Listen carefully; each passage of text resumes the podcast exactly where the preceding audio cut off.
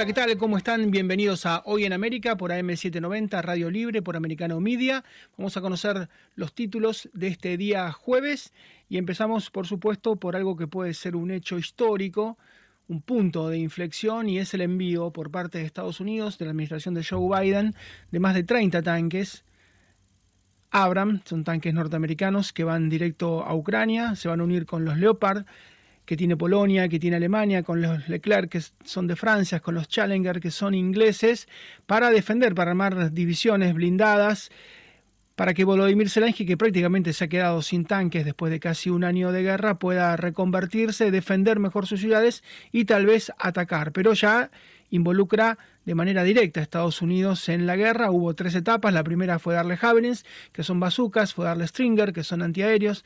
La segunda etapa fue darle HIMARS, que son misiles de largo alcance, y Patriot para defensa, misiles de defensa, pero ya directamente tanques y a esto sigue aviones. Sería una cuarta etapa muy difícil de concretarse, pero estamos en el decimosegundo mes de la guerra y la cuestión sigue escalando. Vamos a hablar también de Donald Trump, quien ha sido repuesto. Lo han autorizado nuevamente a poder utilizar Facebook y todos los, todos las, los sostenes, las plataformas del grupo Meta, también Instagram. Él tenía allí 34 millones de seguidores y tenía también 88 millones de seguidores en Twitter, fue repuesto por Elon Musk, ahora es repuesto por Mark Zuckerberg, son 120 millones más, de 120 millones de seguidores, que usted se imagina cuando Trump tuitea y lo hace en un horario especial, después de la medianoche, muchas veces logra marcar agenda, logra competir directamente con los medios, se está preparando su reingreso y seguramente va a ser mucho, pero mucho ruido. Todo esto ha cambiado en las últimas semanas. Vamos a hablar también de la violencia en los Estados Unidos. Hubo en las últimas 72 horas prácticamente cuatro atentados que fueron muy sangrientos. Tres de ellos, tres de los cuatro más sangrientos ocurrieron en California. California es un distrito donde el gobernador Newsom había sacado una ley el año pasado que se imaginaba que de alguna manera iba a frenar este tipo de ataques. Dicen sus colaboradores que dijo, what the hell is this? ¿Qué demonios es esto? Porque no puede creer que en Oakland que en Los Ángeles, en Monterrey Park y también en otro sitio de la gran ciudad californiana se han dado 11 muertos, 7 muertos, 3 muertos. Eh, está muy desorientado, ¿no? El gobernador Newsom, que es el precandidato presidencial por el Partido Demócrata, fundamentalmente en caso de que Biden, el actual presidente, no se presente para un nuevo mandato en la Casa Blanca. Y vamos a hablar también de lo que fue la cumbre de la CELAC. Vamos a arrancar con este tema en un minuto nada más, con uno de los responsables de seguridad, porque dejó mucha tela para cortar y sobre todo el operativo ¿no? de seguridad que, por un lado, hacía prever manifestaciones muy importantes de venezolanos en contra del presidente Nicolás Maduro. Bueno, todo llegó a buen puerto, finalmente la cumbre se desarrolló con éxito, cada uno tiene su propia lectura, pero desde el punto de vista de la seguridad, esto que parecía una bomba de tiempo finalmente no detonó. Vamos a hablar justamente con Martín Durán, que es un especialista en seguridad, que trabajó en la seguridad de la CELAC y nos va a poder contar, el que tiene experiencia en seguridad en el G20, en Buenos Aires, qué tan difícil fue tener a tantos mandatarios todos juntos y con tantas tensiones. Martín, ¿cómo te va? Buen día. ¿Qué tal? Buen día. Eh, bueno, muchas gracias por la invitación y la comunicación. Te quería comentar que yo estuve desde la parte privada apoyando a, muchos eh, presidentes que, vinieron en sus comitivas y, que después todo el tema de la organización primaria de lo que fue la seguridad quedó a cargo de las fuerzas federales argentinas. Así es. Y en tu caso particular, ¿quién te tocó? Bueno, no te lo puedo comentar. No, no te lo puedo comentar. Fueron seis en total. Eh, vos pensás que son 33 presidentes, vinieron 15, el resto vinieron, eh, vinieron representados por sus, eh, vinieron representados por sus, ¿cómo se llama? personas de negocios de acá, o por ejemplo en el caso de Biden, que fue un senador, un senador para asuntos de Latinoamérica, y por ejemplo Nicolás Maduro que no vino, pero también tenía un representante, así que con lo cual estuvo bastante, bastante concurrida la reunión había mucha tensión con el presidente de Cuba, con Díaz Canel y también con Nicolás Maduro, que como comentás no, no vino al final. Había mucha tensión por manifestaciones callejeras, porque hubiera algún tipo de protesta, ¿no? Sí, Díaz Canel sí vino, el presidente de Cuba sí vino, eh, y después, con el de Ecuador tampoco. Bueno, Maduro a último momento decidió no, no venir. Se preveían muchas manifestaciones eh, de toda la, de la de las personas venezolanas que viven acá en la Argentina, que básicamente es una población muy importante, creo que es la segunda eh, fuera de, Venezuela, y eh, entonces hubo que tomar muchos recaudos, ¿no? Lo que se iba a hacer, iba a ser, eh, la Argentina tiene mucha experiencia, que hace muy, pero muy poquito tuvimos el, G20 y fue un éxito, y muchas otras este, reuniones importantes a nivel internacional, de agenda internacional, se iban a hacer el sistema de anillos, las preacreditaciones, los blindajes, se cerraron arterias, y también lo que jugó mucho a favor es que acá nosotros nos encontramos en el periodo, en el receso vacacional más largo, entonces hay este, muy, baja densidad poblacional eh, en lo que es Buenos Aires, ¿no? Esto juega a favor porque hay menos tránsito, hay menos circulación, hay menos personas que se fastidian o se molestan, y eso también permite que vos puedas desplegar mayor cantidad de equipos, eh, tener contramedidas y, y, bueno, trabajar más tranquilo, ¿no? Y el balance fue positivo, no hubo hechos de violencia. El balance fue súper positivo. Eh, sí hubo manifestaciones, algunas que fueron muy tranquilas, focalizadas en la puerta de, del, hotel donde fue el centro de convenciones y demás. Este, pero bueno, realmente no, no, se esperaba otro tipo, otro tipo de contingencia. Eh, igual estaba todo analizado y estudiado y estaban las medidas para, para poder que llegara todo a buen puerto. Martín, te hago una última pregunta, aprovechando que sos un especialista en seguridad, que sabes mucho de armas. Está muy convulsionado Estados Unidos, hubo en este año, en lo que va del mes de enero, sesenta y pico de ataques eh, masivos, particularmente California muy afectada. Eh, por tu experiencia, eh, cuando la gente se puede armar, cuando puede tener portabilidad de armas, eh, baja el delito, de alguna manera esos lugares donde la venta de armas puede estar en manos de un comerciante o puede estar de la gente en común, eh, tiene menos delitos que donde está muy restringido. Bueno, en realidad es así. Cuando vos le armás a la población, disminuyen evidentemente todas algunas clases de delitos, porque el delincuente dice, bueno, voy a entrar a esta casa porque probablemente el, propietario esté armado, esté fortificado y ese tipo de cuestiones. Aumentan otro tipo de cuestiones, ¿no? Como son los ataques entre vecinos o este tipo de cuestiones de que la persona se quiere vengar de algo, quiere llamar la atención, comete un, tiene, tiene más acceso a las armas y aumenta la cantidad de suicidios también. Eh, importantemente. Entonces, es, un balance que tenés que equilibrar. Tenés que tratar de saber a quién le estás vendiendo tus armas, tenés que, no digo un control, porque si no te van a decir, bueno, no, ponemos un control específico, este, tenemos que tener quién tiene el arma, por qué la tiene, cómo la pidió, sus antecedentes, antecedentes psiquiátricos, psicológicos y ese tipo de cuestiones que son muy, pero muy importantes.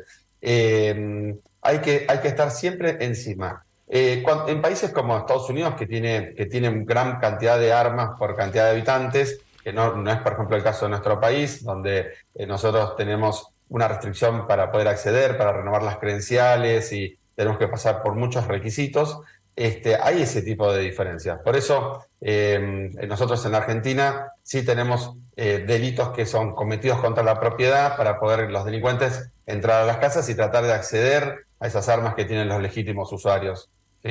Y esas armas después se vuelcan al mercado negro o se vuelcan al mercado del robo, el secuestro, la extorsión, narcotráfico y ese tipo de cuestiones. Martín, como siempre, muchísimas gracias y un gran abrazo. ¿eh? Un placer quedo a tu disposición. Saludos para todos. Gracias, Martín Durán, que estuvo a cargo de la parte privada en la reunión de la CELAC.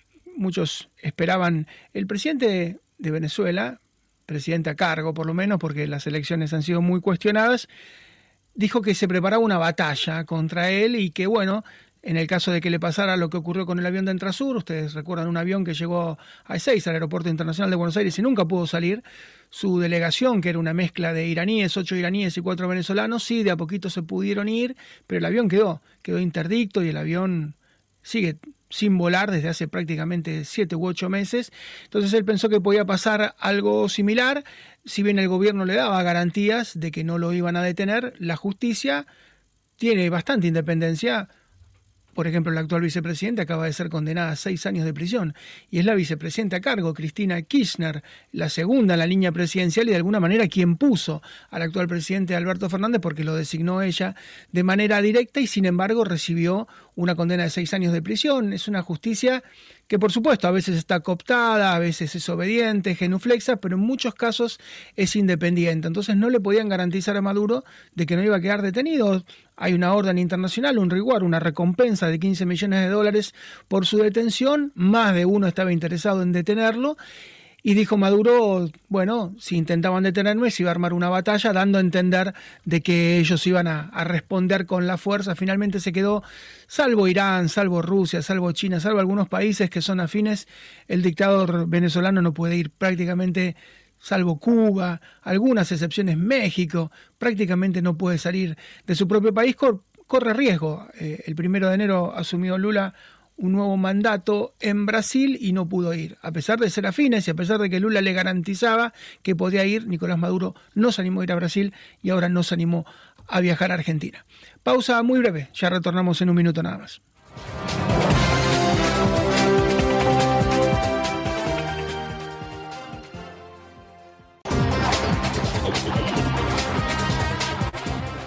Y la expresión de crisis migratoria ha ido mutando por una nueva, que es una revolución migratoria, lo que está ocurriendo en Florida, lo que está ocurriendo en la frontera con México, en la frontera sur de los Estados Unidos, porque los números realmente son tremendos. El último año fiscal fueron 2.7 millones de personas, 2.700.000 personas las que fueron devueltas por la frontera sur a sus países. Imagínense que estos son los que devolvieron, pero mucha gente logró coronar, logró ingresar a los Estados Unidos. Eh, para tener una idea, en el año 2010, no hay que irse tan lejos, apenas 12 años, 13 años atrás, el 90% de quienes ingresaban a Estados Unidos fundamentalmente eran mexicanos. ¿No? Era la época de Obama, 90% eran mexicanos. Hoy los mexicanos son 40, 45% bajado a la mitad. ¿Por qué? Llega menos gente, no, llega más gente. Lo que pasa es que están llegando muchísimos venezolanos, muchísimos colombianos, muchísimos cubanos, haitianos, nicaragüenses, y la solución que ha tenido, por lo menos que ha pergeniado, que ha ideado el gobierno de Joe Biden, la Casa Blanca, es, bueno, cada mes vamos a aceptar unos 30.000, van a tener que aplicar a través de Internet, eh, bueno, es para venezolanos, para haitianos, para cubanos y para nicaragüenses, con lo cual las dictaduras, las autocracias están de parabienes porque van a lograr oxigenar sus regímenes. Es gente que se va, en general es gente problemática, que no quieren tener, gente que protesta, y una vez que llegan a Estados Unidos, muchas veces envían remesas, entonces se sacan de encima un problema porque no son capaces de generar puertos de trabajo, tienen que mantener a su propia gente con sueldos miserables y si esta gente se vaya no hay que mantenerlas y por otro lado, desde Estados Unidos a sus familias les envían remesas. Bueno, toda esta solución, insisto, es un cóctel que están armando una suerte de revolución migratoria. Vamos a estar en algunos minutos con Nelson Rubio, quien él estuvo en Inglaterra siguiendo el juicio que se le sigue a la dictadura cubana por parte de un fondo CFR y de alguna manera va, a ser muy difícil cobrarle, ¿no? Porque la situación de, miseria de Cuba es tremenda, fue uno de los países que más sufrió. Con la pandemia, cayó 10-11% su PBI, en el 2020, 2021, 2022 tuvo recuperaciones prácticamente el respingo del gato muerto, le dicen 1%, 2%, no pudo recuperarse de la pandemia, la inflación no está reconocida porque los números están dibujados, pero están en el orden del 400% anual, es más alta que la venezolana, posiblemente sea la inflación más alta del mundo y mm, hay una crisis humanitaria y una crisis sanitaria. Vamos a ver con Nelson Rubio en algún minuto nada más. Pero vamos a escuchar al presidente de Estados Unidos, a Joe Biden. Ayer fue un día histórico. Estados Unidos envía más de 30 tanques Abram a Ucrania, tanques norteamericanos peleando contra Rusia. Esto realmente es algo que no se ha visto. Escuchamos a Joe Biden. Good almost morning. Armored capability, as uh, General Austin will tell you, speak, uh, uh, Vamos a mejorar la capacidad blindada. En Ucrania ha sido enviado a Ucrania un paquete de más de 500 ayudas.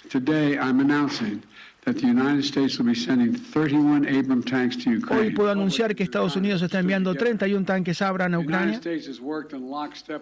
Estamos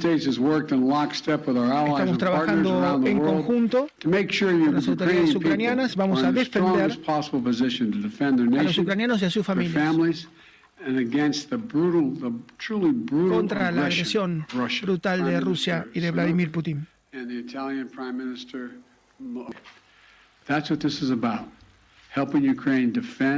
Vamos a ayudar a la defensa y bueno, a estos 31 tanques Abrams se están sumando 14 Leopard que llegan desde Alemania, pero van a llegar más desde Polonia, tanques Leclerc desde Francia y Challenger desde Inglaterra, es decir, están recomponiendo la fuerza blindada de Volodymyr Zelensky que terminó muy afectada y algunos dicen directamente arrasada después de casi un año de guerra. Estamos en el décimo segundo mes de guerra. Vamos a hablar con un analista internacional de gran prestigio, Juan Bataleme. Hola Juan, ¿cómo estás? A ver si lo escuchamos a Juan, si lo tenemos en línea. Juan, no sé si me estás escuchando.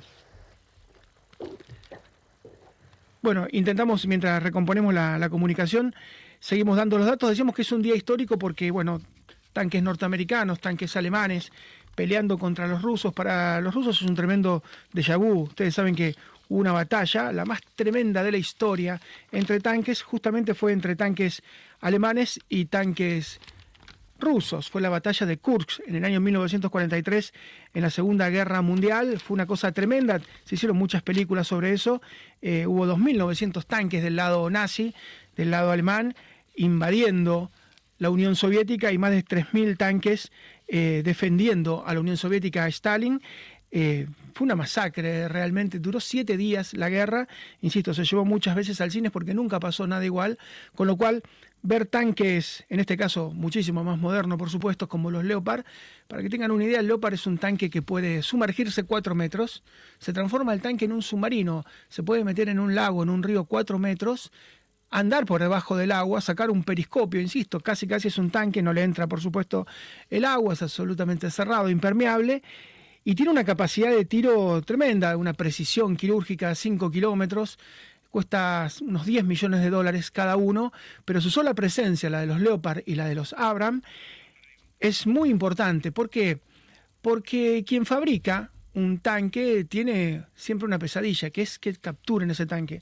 Entonces imagina que si usted quiere copiar autos, por ejemplo, Japón o China o Corea quieren copiar un auto norteamericano, van y lo compran. Y lo analizan y lo copian. Quieren comprar un televisor o un smartphone, un celular, lo compran. Lo analizan y lo copian. Y después aparecen mejorados muchas veces, pero copiados, tal cual en Extremo Oriente.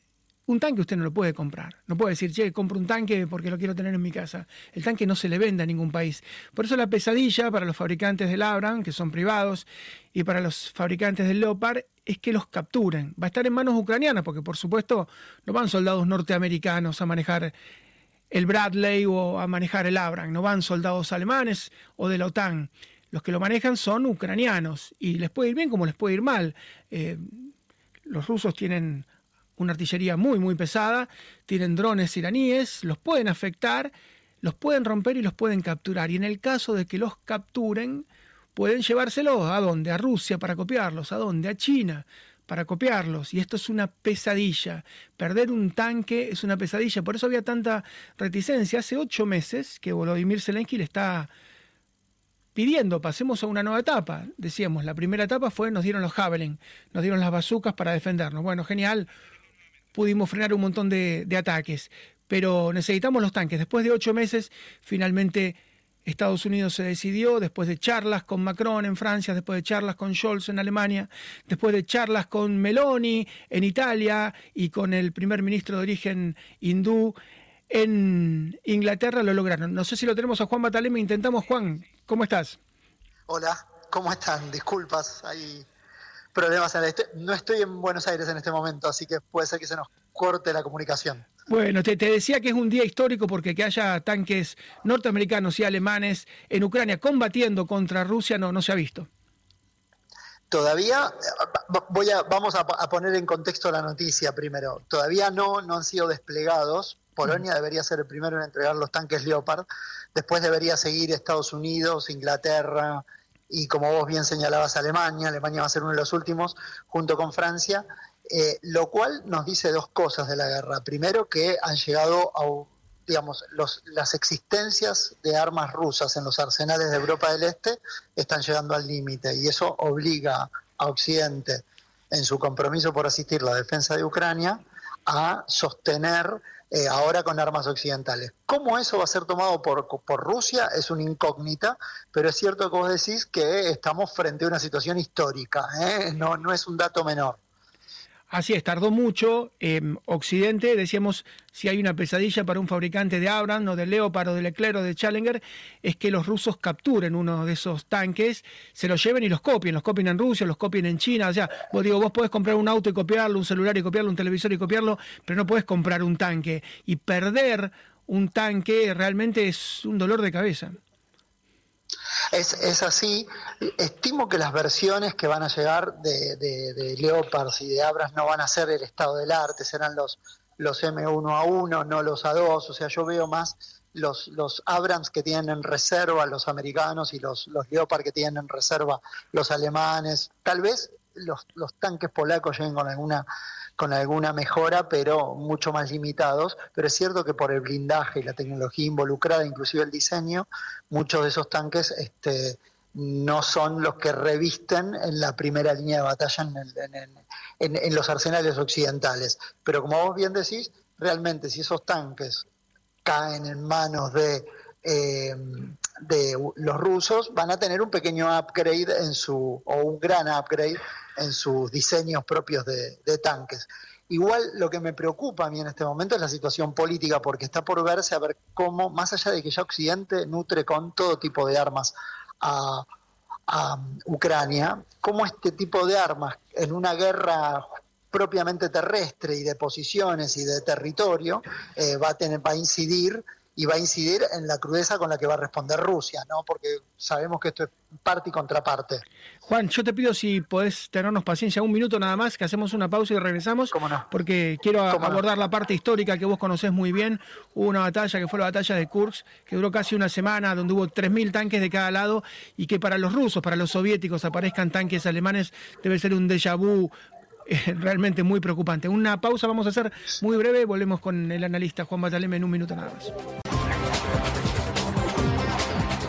Estamos hablando con el analista internacional Juan Bataleme sobre esta decisión de Estados Unidos, de Alemania, de Polonia, de Italia, de Francia, de Inglaterra de enviar tanques a Volodymyr Zelensky en Ucrania. Y yo te preguntaba, Juan, vos que conoces tanto de historia, eh, recordando esa batalla de Kursk en el año 1943, cuando 2.900 Panzer intentaron ingresar en la Unión Soviética, que los esperó con minas, no pudieron hacer la Blicker, ¿no? esa guerra relámpago, había 3.000 y pico de tanques rusos del otro lado una guerra tremenda de siete días, una carnicería, digo, en el espíritu de los rusos, de los soviéticos de en su momento, ¿qué significa tener enfrente ¿no? tanques alemanes otra vez?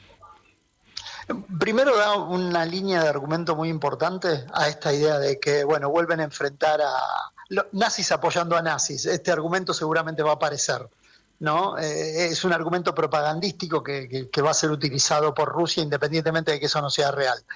Segundo, la clave acá importante es lo de siempre, es que Rusia tenía una ventaja con sus reservas y ahora Occidente lo que está tratando es de igualar esa ventaja que tenía Rusia poniendo más armas en el terreno. Vamos a ver qué es lo que, qué es lo que sucede. La batalla del Kursk es una, guerra de tanques increíble, se dio en la Segunda Guerra Mundial. Podemos llegar a ver algo parecido, pero no en esos volúmenes. Recordemos que hoy las armas son mucho más sofisticadas y tienen, hay, hay más poder de fuego con menos, con menos tanques, con menos armas, por así decirlo, pero este, mucha de esa mitología se va a trasladar al, al campo de batalla seguramente, y esto no es bueno a ver, creo que Occidente está tratando de forzar un, final de la guerra que sea lo más favorable para Ucrania. No sé si eso lo va a lograr. Eso es mi, mi duda en relación a todo este despliegue de tanques. Y Juan, la última, no sé si sos cinéfilo, si pudiste ver Sin Novedad en el Frente, que es la película estrella en las nominaciones para el Oscar. Tiene nueve nominaciones. Eh, y ahí voy a spoilear solamente un momento en el cual están por firmar el tratado, lo que va a ser después en el tren, ¿no? El tratado de Versalles, que era tan ominoso y tan tremendo para Alemania, y los alemanes, había un grupo que no, no quería firmarlo, y le dicen, miren, están desembarcando 250 mil soldados americanos por mes. Esto del otro lado no, tiene límites, o sea, estamos enfrentando una magnitud que no, no, no hay límite del otro lado. Y posiblemente lo que esté viendo Putin es que del otro lado le está ocurriendo algo parecido, que si se involucra la OTAN por completo, ya la guerra, como vos decís, los equilibrios se van perdiendo. Si se, si se involucra la OTAN por completo y Rusia decide que entramos en un conflicto de lo que ellos llaman regional limitado, podemos ver el empleo de armas nucleares, lo cual sería trágico. Esperemos que esa no sea la decodificación de Putin, ¿no? Este, este es un dato importante. Por otro lado, la diferencia con la película es que nadie quiere involucrar tropas. O sea, yo te sigo dando los medios para pelear, en tanto y en cuanto vos tengas la sangre para poner. Yo creo que eso es lo que limita un poco este, este escenario de, guerra en el, en el, conflicto de Ucrania. Sí, porque el costo humano, eh, por ejemplo, si es verdad, como dice Estados Unidos, que son 188 mil soldados, eh, caídos de Rusia es mucho más de lo que perdieron en Afganistán en 10 años. O sea, en 10 meses perdieron más que en Afganistán en 10 años y es muchísimo más, tres veces más de lo que perdió Estados Unidos en Vietnam. El costo en vidas en estos 11, 12 meses es tremendo. Exactamente. Y ese es el mayor problema que tiene hoy Ucrania. Ucrania no tiene ni las reservas ni las armas para poder pelear otro año más sostenido como ha peleado brillantemente, pero un desgaste muy grande este, este primer año de la guerra de Ucrania. Juan, como siempre, un gran abrazo y gracias por la espera. Gracias. A tus, a tus órdenes, un gran saludo. Juan Bataleme, gracias, que es analista internacional y también un conocido, un entendedor de, de la historia, un gran conocedor. Eh, vamos a hablar de otro tema, vamos a salir de Guatemala, vamos a Guatepeor, pero en este caso uno no puede hacer bromas. En otra época se podía hacer bromas, pero hoy ya no. Es imposible hacer porque hay muchísimo sufrimiento. Y María Rita Figueira nos va a traer, no el caso Dani Alves, cuántas veces futbolistas, si usted toma los 10 futbolistas que más han ganado en el mundo, eh, más de la mitad tiene denuncias por abuso sexual o por violación directamente. Hablemos de Dani Alves, que tiene 42 títulos, pero hablemos de Giggs, que también tiene 30 y pico de títulos y ha sido denunciado, de Cristiano Ronaldo, que es uno de los mejores futbolistas de la historia, de más ganadores, y también está denunciado, de Neymar Jr. Prácticamente la mitad de los 10 mejores futbolistas de la historia tienen denuncias por violaciones o por abuso sexual, y cuando ya hay un patrón y hay una tendencia, bueno, es para preocuparse. María Rita, ¿cómo te va? ¿Qué tal, Marcelo? Sí, este espacio por lo general es para distendernos un poco, sin embargo es un aspecto muy triste, muy preocupante y sobre todo teniendo en cuenta que los jugadores de fútbol son codiciados, son atractivos, tienen musculatura, tatuajes, son divertidos, eh, tienen mucho dinero, se habla a veces más de su cuenta bancaria que de sus goles y se, habla más de, de sus juergas permanentes que de sus jugadas, pero bueno, eh, hay una frase que creo que es la determinante en todo esto, que no es no. Y creo que el consentimiento sexual es lo que define una conquista de una, conducta tipificada como delito. Vos bien dijiste, Dani Alves, lo elogiamos durante años, es un jugador súper atractivo, sin embargo ahora está detenido en el centro penitenciario Brians 2 y con pruebas contundentes en su contra. Diego Armando Maradona, ay, ay, ay, en Cuba estuvo desde el año 2000 al 2005, presuntamente en una etapa de rehabilitación, ha tenido muchas denuncias por violencia doméstica, violencia eh, familiar, y en los últimos años Mavis Álvarez, que era una niña prácticamente cuando estaba en Cuba, llegó a la Argentina para hacer denuncias sobre abuso de menores sin embargo, la causa fue archivada. Mason Greenwood, una joyita muy joven del Manchester United, eh, agredió a su novia, a su pareja. Esto se publicitó muchísimo. El club primero le dio la espalda, sus compañeros también. Ahora aparentemente vuelve a jugar, pero espera juicio para noviembre de 2023 por intento de violación, agresión y comportamiento coercitivo. Cristiano Ronaldo ¿Qué decir de CR7 que, bueno, todos sabemos, 540 millones de seguidores en Instagram, el contrato más valioso como deportista en el Al Nazar? Sin embargo, en el 2009 tuvo una denuncia de violación por parte de Catherine Mayorga. La Fiscalía del Estado de Clark desestimó esto y Cristiano Ronaldo aparentemente pagó una buena suma de dinero. Neymar, ay, ay, ay, Neymar, puro talento, pero también muchos problemas. En el año 2016, en un evento de marketing en Nueva York, justamente propiciado por Nike, eh, tuvo problemas con una empleada de la empresa y este, la marca le dio la espalda. Sumado esto, en el 2019, Nayilia Trindade, una modelo que fue, tuvo una cita con él, pero después la maltrató, la golpeó, también tuvo una denuncia, esto fue en París. La otra cara de la misma moneda, para tener en cuenta, para tener cuidado y observar, Teo Hernández, un jugador francés de la selección francesa, cuando estaba justamente eh, jugando en Madrid, en el Real Madrid, recibió una denuncia de Luisa Kremleva, una típica integrante de los realities, y fueron todas mentiras. El jugador salió absolutamente eh, inocente y era tal la ridiculez de las denuncias que fue realmente un papelón por parte, en este caso, de la denunciante. Robin Van Persie, un jugador atractivo, muy bueno, eh, brilló en el Arsenal.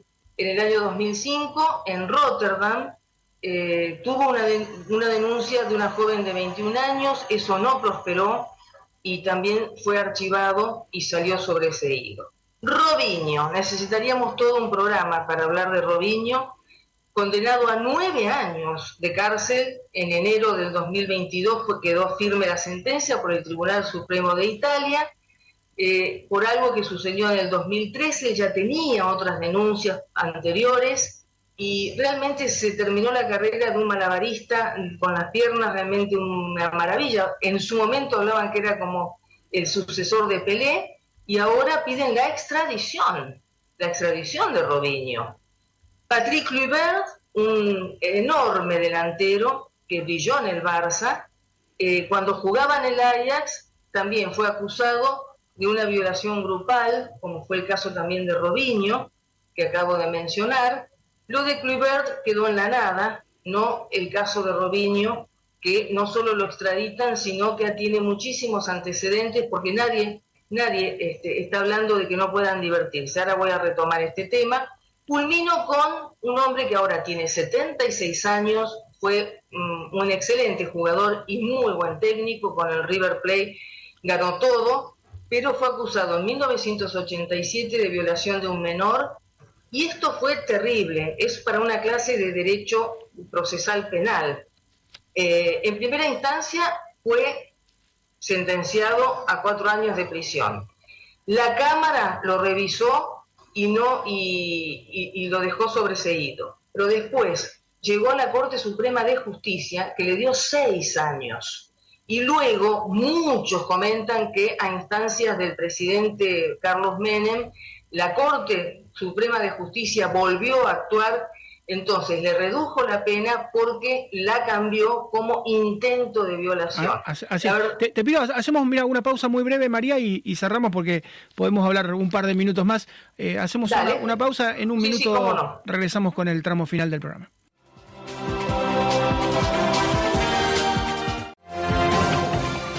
Y hacemos el cierre con María Rita Figueira. María Rita, decíamos esto no es un fenómeno nuevo, muchos dicen que Garrincha, aquel siete mágico que tuvo Brasil, que salió campeón del mundo en el 58 en Suecia, campeón del mundo en el 62 en Chile con Brasil, cuando el Pelé se lesiona fue la gran estrella, muchos dicen que hubiera tenido cadena perpetua, ¿no? Porque tenía algunos inconvenientes mentales, pero muchos dicen que había sido un depredador, con lo cual esto no es nuevo, pero tal vez ahora se conocen muchos más los casos. Sí, yo creo que esto es muy complejo porque, porque por cada caso que estamos mencionando hay muchísimos que no se denuncian, que no se saben. Y esto también hay que destacar algo, que en muchas oportunidades dirigentes de clubes, los mismos representantes de los jugadores, cuando es muy valiosa la figura desde el punto de vista deportivo, desde el punto de vista monetario, tratan de tapar muchos asuntos. Acá creo que la clave, lo que hace que algo sea una conducta tipificada como delito o sea pura juerga, es justamente el consentimiento sexual. Cada jugador está rodeado muchas veces de mujeres que los buscan, que los tratan de seducir, pero bueno, si hay consentimiento mutuo, nadie puede juzgar. A lo sumo el director técnico, el entrenador, podrá ponerle algún ajuste de, porque eh, está, sale demasiado de noche. Pero acá estamos hablando de violencia, de agresión sexual, y reitero, hablamos de los que están denunciados, y es una parte, esto no es una lista taxativa como digo siempre, es muy triste, muy complejo y sobre todo, no es no. Cuando una mujer dice no, eh, eh, pensamos que muchas veces estos jugadores están eh, alcoholizados, quiero pensar que es solamente alcohol, y después se generan situaciones que lamentablemente en muchas ocasiones son tapadas eh, con dinero o por los mismos dirigentes y los mismos representantes de los jugadores que hacen eh, malabares para que esto no sea público. En el caso de Dani Alves, que comenzamos hablando de él, está muy comprometido y, para nosotros, Marcelo, que somos futboleros, nos da bronca porque es un, jugador de excelencia. Estaba, bueno, eh, Pumas de la UNAM, su último club, le rescindió el contrato y veremos qué sucede, porque esto recién empieza para Dani Alves y para la presunta víctima. El jugador más exitoso de la historia, 42 títulos, y sumás los de Brasil, los de la Juventus, los del Barça, los del PSG, bueno, realmente increíble. Un beso, María, y mañana retornamos. Chau, chau, hasta mañana. Hasta mañana. Y vamos a hacer el cierre con un tema con el cual empezamos, y es la violencia en los Estados Unidos. El 40% aproximadamente de los varones norteamericanos tiene algún tipo de arma en su casa o tiene portación.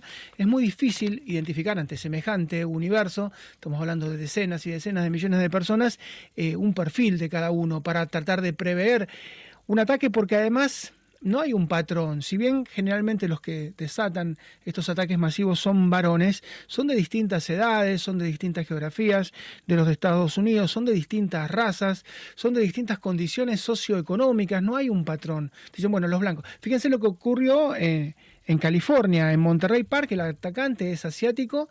Eh, la comunidad asiática es la que recibe justamente la agresión y tiene 72 años.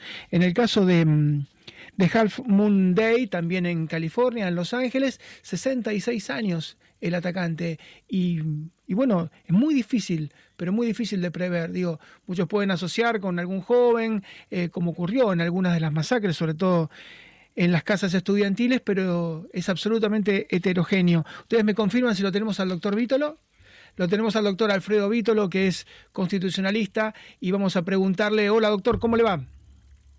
¿Qué tal, Marcelo? Un gusto estar nuevamente con ustedes. Doctor, yo sé la introducción y quería preguntarle, eh, muchas veces se dicen, bueno, ¿por qué es tan difícil eh, revocar o modificar la segunda enmienda y por qué es casi imposible en Estados Unidos hacerlo, no? Bueno, eh, como cualquier constitución, modificar la constitución es un proceso que requiere generalmente de consensos muy amplios y evidentemente en Estados Unidos no están dados hoy en día estos consensos, ¿no?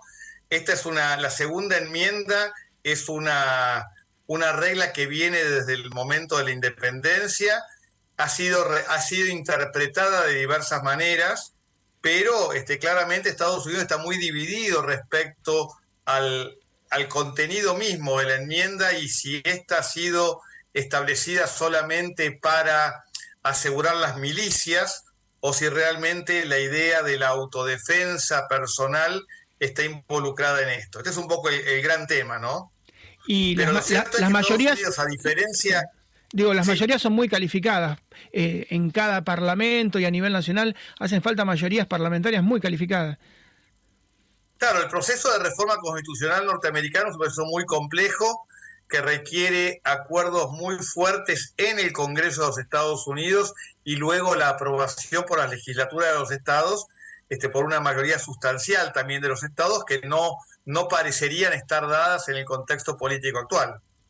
Así que lo que se puede intentar es, usted fíjese, el gobernador Newsom, que es un precandidato presidencial demócrata, en California pensó que con una ley, después de lo que fue la masacre de Buffalo en Nueva York, lo que fue la masacre de Uvalde en Texas, el año pasado sacó una ley pensando que con la ley iba a poder frenarlo y fíjese que cuatro de los tres, eh, hubo cuatro ataques muy importantes y tres se dan en California, en Oakland y dos en Los Ángeles.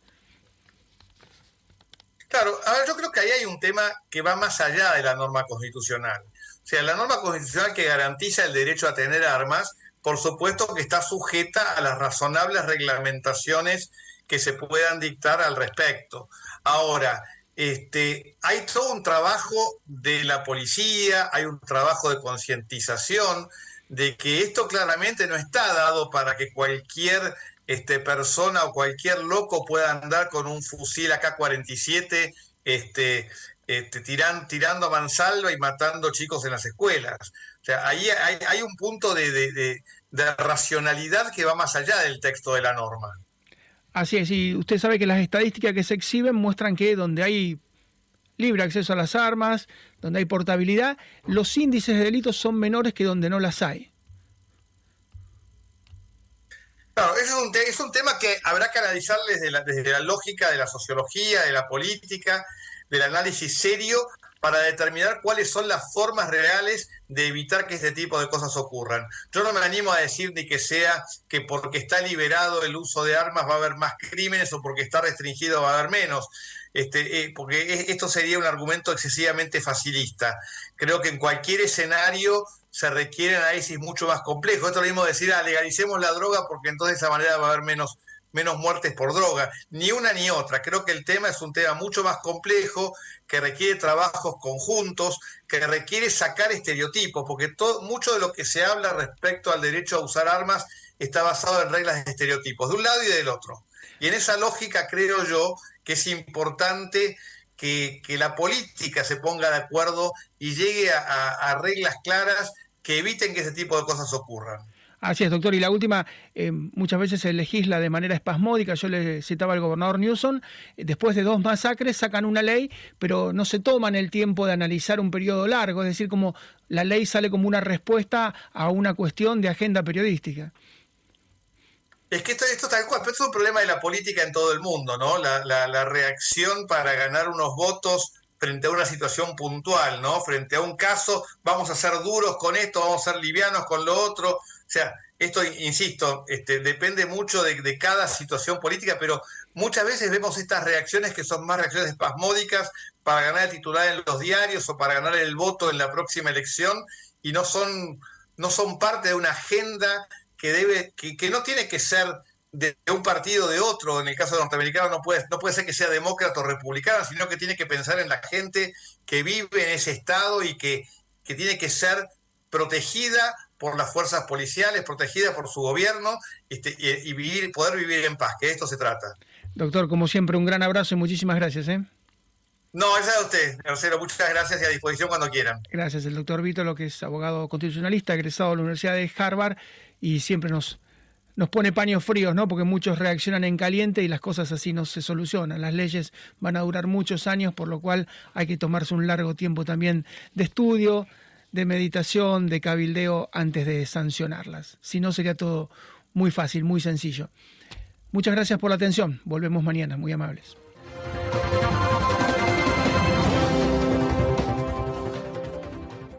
This podcast is a part of the C Suite Radio Network. For more top business podcasts, visit c-suiteradio.com.